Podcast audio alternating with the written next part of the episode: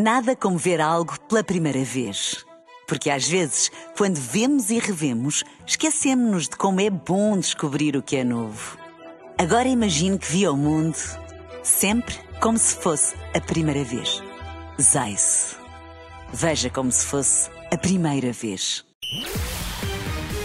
Bola Branca. Bola Branca na Renascença com João Fonseca para já os destaques desta edição. Artur Cabral obrigado a ser titular no Benfica, portistas à espera da apresentação de Alan Varela e há mais um nome para o Dragão, conheça o Panathinaikos, último obstáculo do Braga à fase de grupos da Liga dos Campeões. Bola Branca na Renascença, João Fonseca. Boa tarde, Miriam. Artur Cabral, titular à força, saída a correr de Gonçalo Ramos para o Paris Saint-Germain, a chamada ao 11 no Bessa de Petar Musa, que acabou expulso, escancar a chamada do mais recente reforço dos encarnados a jogo, sábado, com o Estrela da Amadora. Contratado à Fiorentina, o brasileiro vai ter de se mostrar à pressa num relevado que irá pisar pela primeira vez. José Calado aposta que Artur Cabral vai mostrar que o Benfica o contratou para ser ele e mais 10. Quando é uma contratação e se tiver a oportunidade de se mostrar, ainda por cima perante os seus adeptos, quer brilhar. E, e, por isso, não só a qualidade que o Benfica tem, mas depois na frente de ataque também, este jogador que agora tem a oportunidade, se calhar, de se mostrar com a, com a saída do Peter Musa, ele vai querer, ele vai querer, obviamente, dar cartas se este ponta de lança se mostrar e se Roger Smith lhe der a oportunidade, acho que ele vai querer cimentar a sua posição uh, dentro da equipa e querer afirmar-se, obviamente, como um titular. Calado, que se transferiu do Estrela para o Benfica, antecipa em bola branca um jogo que pode ser perigoso para as águias após a derrota no Bessa. O Estrela é uma equipa que também tem qualidade para jogar e, e se lhe permitirem sonhar e se permitirem realmente evoluir no Estádio da Luz e, e se criar esse nervosismo, entre aspas, perante os jogadores do Benfica, fazendo um jogo agradável a nível defensivo e saindo rápido para o contra-ataque, poderá complicar. Uh, o favoritismo está do lado dos homens da luz, mas uh, neste campeonato nós já vimos que muitas vezes há surpresas onde, onde, menos se espera. O Estrela da Amadora volta esta época ao campeonato maior do futebol português e à luz, onde não jogava há mais de 14 anos. Eu acho que é o sítio onde o Estrela merece estar, é entre os grandes. Uh, é verdade que passou muito tempo, mas eu acredito que com as pessoas certas que têm estado à, à frente do Estrela e acima de tudo também com um investimento que é sempre necessário, que nós sabemos que no futebol moderno tem que existir esse investimento, Estrela obviamente se irá, se irá manter e irá consolidar a sua posição entre, entre as equipas grandes. No estádio dos Encarnados, a equipa da Reboleira nunca ganhou e empatou duas vezes e com calado nos dois jogos. Um dos empates, um dos empates acaba por ser curioso porque eu na altura estava, estava a cumprir serviço militar.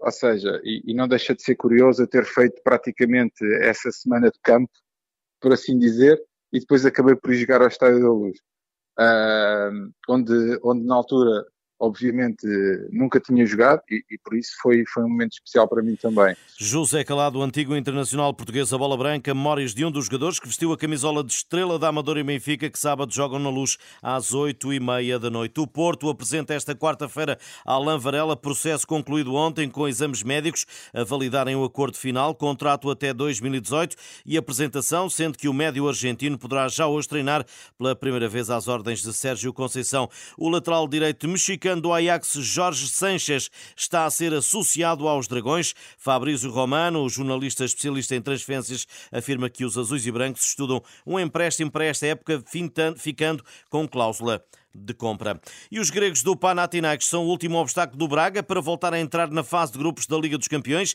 e estar ao lado de Benfica e Porto no sorteio de dia 31.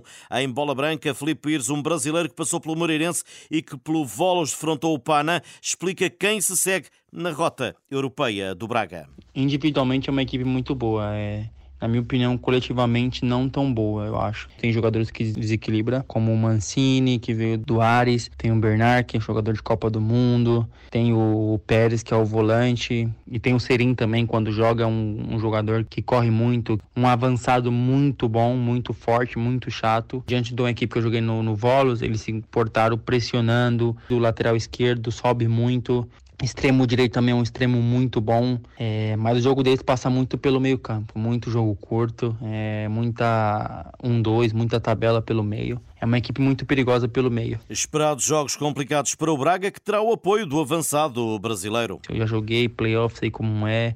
É, às vezes você não tá no bom dia, às vezes está no bom dia, então tudo pode acontecer, né? Mas na minha opinião, o Braga está mais preparado, é, tem um coletivo e tem um individual, que o Horta pode fazer uma diferença, o Bruma, o Pise. Então vai ser um, um grande jogo e espero que o Braga ganhe e para mim o Braga é favorito.